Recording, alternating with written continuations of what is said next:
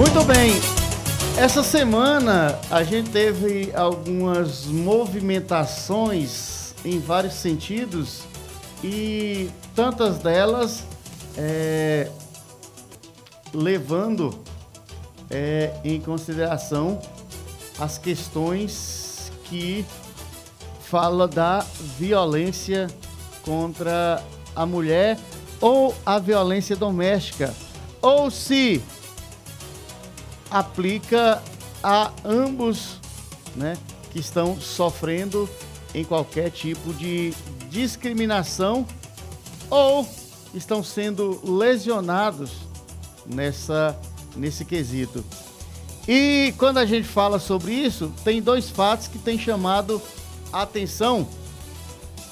E para a gente entender, a gente fazer uma reflexão sobre a violência doméstica.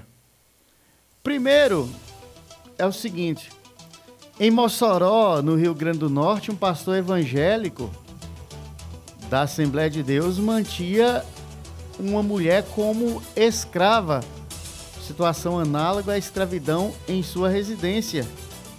Inclusive, ela poderia, ou segundo a acusação, ela sofreu abuso e assédio sexual do empregador o pastor Geraldo Braga da Cunha, da Assembleia de Deus. Essa mulher trabalhava há 32 anos como empregada doméstica e ela foi resgatada na última semana através de uma denúncia anônima. O nome dela foi citado aí como Maria, nome fictício para proteger a sua identidade, enfim, proteger a vítima. Ela era responsável pelos serviços domésticos e recebia em troca moradia, comida, roupa e alguns pertences. Nunca teve salário, nunca teve conta bancária, não tirava férias, não tinha lazer, né, não tinha descanso. Então, o trabalho era forçado em condições degradantes e em jornadas exaustivas. Né? Há quem possa é, entender e dizer que ela é uma mal agradecida, né? Há o, o, os bairrismos religiosos, mas a direção da, da igreja, inclusive, já tomou uma decisão de afastar o pastor, né? Que, se comprovada a veracidade, esse homem não tem autoridade, autonomia nenhuma para pregar o evangelho. E as pessoas devem ser conscientes para também não segui-lo. Então a gente tem violência doméstica, abuso sexual e a questão da exploração do trabalho. Qualquer forma de violência psicológica, moral, física, enfim, contra a mulher, crime previsto aí na legislação brasileira.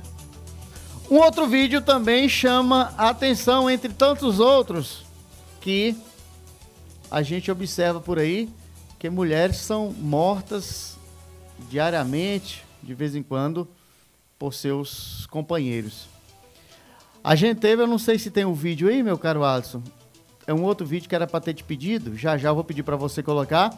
Lá em Patu, no Patu Açu, no, aqui no Rio Grande do Norte, o cidadão usa um veículo da prefeitura para poder ir atrás de uma ex-namorada, ex-esposa, ex-companheira, enfim, para agredi-la porque não aceitou o fim do seu relacionamento. Ou se aceitou, algo não correu bem porque ele usou o carro da prefeitura em horário de trabalho e a agrediu, puxou pelo cabelo e foi flagrado aí pelas câmeras de segurança ou por uma câmera de algum curioso que estava por perto e filmou a cena que rodou as redes sociais. Isso vai parar, já parou na mão da justiça e não necessita necessariamente da da própria vítima para que o Ministério Público, para que a Justiça seja acionada.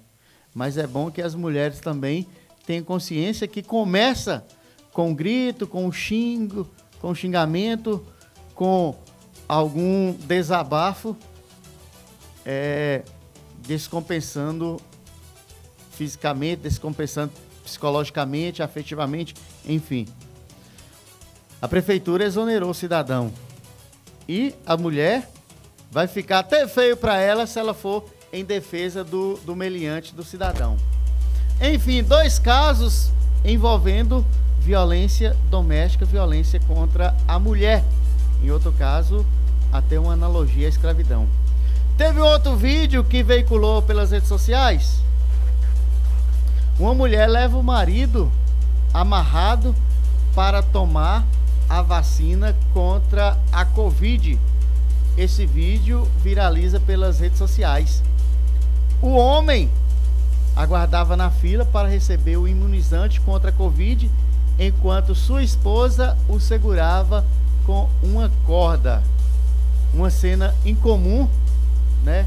No município de Rio Largo, Alagoas, né? O marido amarrado para tomar a vacina do imunizante contra a Covid. Essa matéria é, veicula aí em portais. Eu tenho que o, o post aí do estado de Minas a nível nacional, né? E é, o episódio um tanto quanto cômico, gravado, viralizado. O homem veio amarrado para tomar a vacina. Pelo amor de Deus, né? Tá no TikTok, né? O Twitter gerou repercussão. Foi segunda-feira, dia 31. Mais de 200 mil visualizações, né? Então, mulher leva o marido anti-vax amarrado para se vacinar. O Brasil não é para amadores. Esse vídeo poderia ser interpretado também dessa mesma forma e poderia ter gerado uma um desgaste maior e problemas jurídicos, problemas na justiça, se fosse ao contrário. Já pensou o homem levando a mulher amarrada para tomar a vacina. No mínimo ele seria agredido, apedrejado, enfim, e alguém estaria entrando em defesa da mesma, né? Muito perigoso.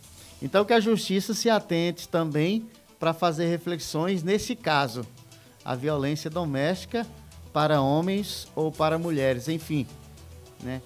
Quem é o ser frágil, né? Inclusive vai depender até do contexto.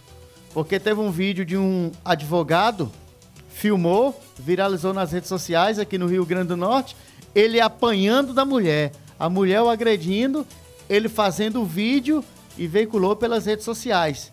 Não sei a que fim terminou tudo isso, né?